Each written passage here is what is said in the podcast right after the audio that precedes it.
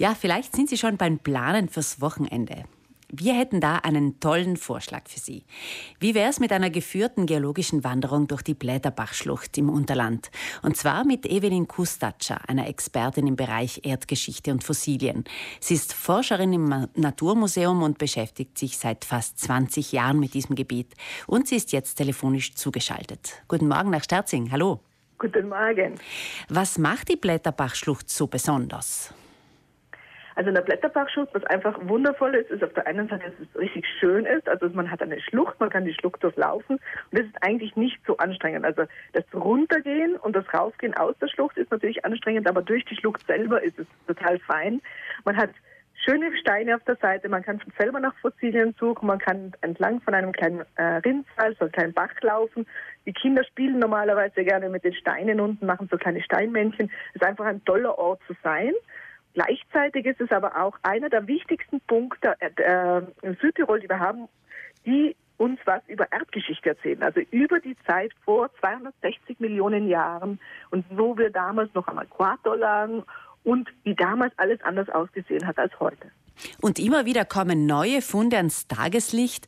Und am Weißhorn wurde jetzt ein Wirbelknochen entdeckt. Von welchem Lebewesen stammt denn der? Also ja, ein Student der Universität München hat äh, vor kurzem in äh, Weißhorn einen Wirbelknochen entdeckt und der stammt von einem Meeressaurier, also direkt von Reptilien, die wir ja vielleicht auch aus den Filmen kennen, die im Wasser gelebt haben und so Art Fisch-Delfinartig ausgesehen haben. Frau Kustatscher, was sind denn Ihre Lieblingsfunde in der Blätterbachschlucht? Es ist schwer zu entscheiden, weil wir haben ganz viele wundervolle Funde. Was, ganz, was mich immer wieder beeindruckt, sind zum Beispiel Fußabdrücke von Pareasauriern. Das sind riesige Reptilien. Also wenn ich riesig sprach, normalerweise heute haben wir ja Eidechsenartig, also wenn man an Reptilien denkt, sind sie Eidechsenartig und so weiter. Hier haben wir ein Tier, das ungefähr zwei Meter lang ist, ungefähr anderthalb Meter hoch ist und zwei Tonnen schwer. Und es war ein Pflanzenfresser. Es war jetzt einfach ein richtig breit, fast schon ein, ein äh, kleiner Elefant von der Größe her, aber eben als Reptil. Und der hat so ganz rundliche Fußabdrücke hinterlassen mit so ganz dicken Zähnen. Und das schaut immer ganz lustig aus, wenn man die im Gelände finden kann zum Beispiel. Ja, der Blä Blätterbach ist eine Goldgrube für Paläontologen, wo man immer noch Schätze entdecken kann. Wie oft im Jahr sind Sie dort, Frau Kustatscher? Also beruflich, selber zum Sammeln und zum Arbeiten kommt es ein bisschen drauf an, was wieder gefunden wird und wie viel ich selber Zeit habe für den Blätterbach. Aber sagen wir so zwischen drei und fünf Mal auf jeden Fall. Meistens auch Richtung zehnmal. Es kommt, wie gesagt, es kommt ein bisschen aufs Jahr drauf an. Führungen mache ich zweimal im Jahr. Also fürs Publikum mache ich zweimal Führungen, einmal morgens und einmal im August in italienischer Sprache, weil wir ja selber im Blätterbach auch ausgebildete Führer haben, also die von uns ausgebildet werden und die das sozusagen im Jahreskreis sonst übernehmen. Ja, die sind dann täglich, kann man da geführte Wanderungen machen mit ausgebildeten Führern. Mit Ihren Forschungen, Frau Kustatscher, in der Blätterbachschlucht haben Sie sich international einen Namen gemacht. Konnten Sie sozusagen Ihre Leidenschaft zum Beruf machen? Auf jeden Fall. Also es ist natürlich wunderschön, wenn man etwas liebt, was man äh, beruflich auch macht, dann sitzt man halt vielleicht manchmal auch mehr Stunden am Tag dran.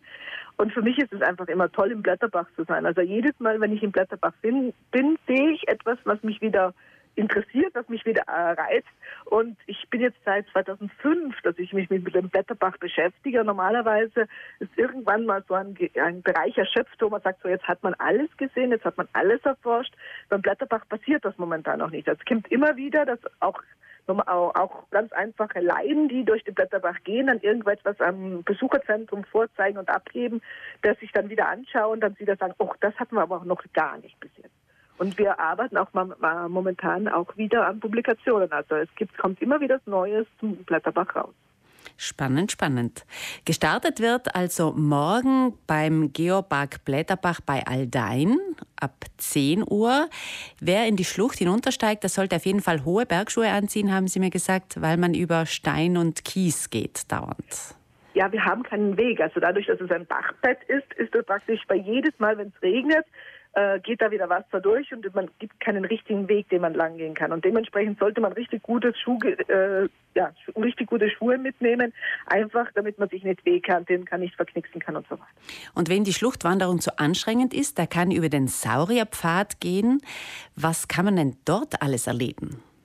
Ja, wir haben uns letztes Jahr endlich einen Traum erfüllt, nämlich den, den Blätterbach auch für Leute zugänglich zu machen, die nicht unter, runtersteigen können. Und wir haben da mit einem wundervollen Künstler zusammengearbeitet, der aus Holz die Tiere nachgeschnitzt hat, die Pflanzenfossilien nachgeschnitzt hat, die wir auch im Blätterbach finden können. Und wir erzählen sozusagen anhand eines Themenweges das, was man eigentlich in der Blätterbach-Schlucht entdeckt hat. Nur geht das halt ganz gemütlich über die Forststraße hinauf bis zur Lahneralm, wo dann auch noch ein Spielplatz ist, wo man auch die Einmöglichkeit für Einkehren hat. Wunderbar. Danke, Frau Gustatscha, für, ihr, für dieses Gespräch und weiterhin viel Freude mit Ihrer Arbeit als Paläontologin. Dankeschön. Und wenn Sie zu Hause an der Führung durch den Blätterbach morgen interessiert sind mit Frau Evelyn Kustatscher, können Sie sich beim Geopark Blätterbach anmelden, telefonisch oder per Mail. Die Informationen finden Sie auf der Internetseite Geopark Blätterbach.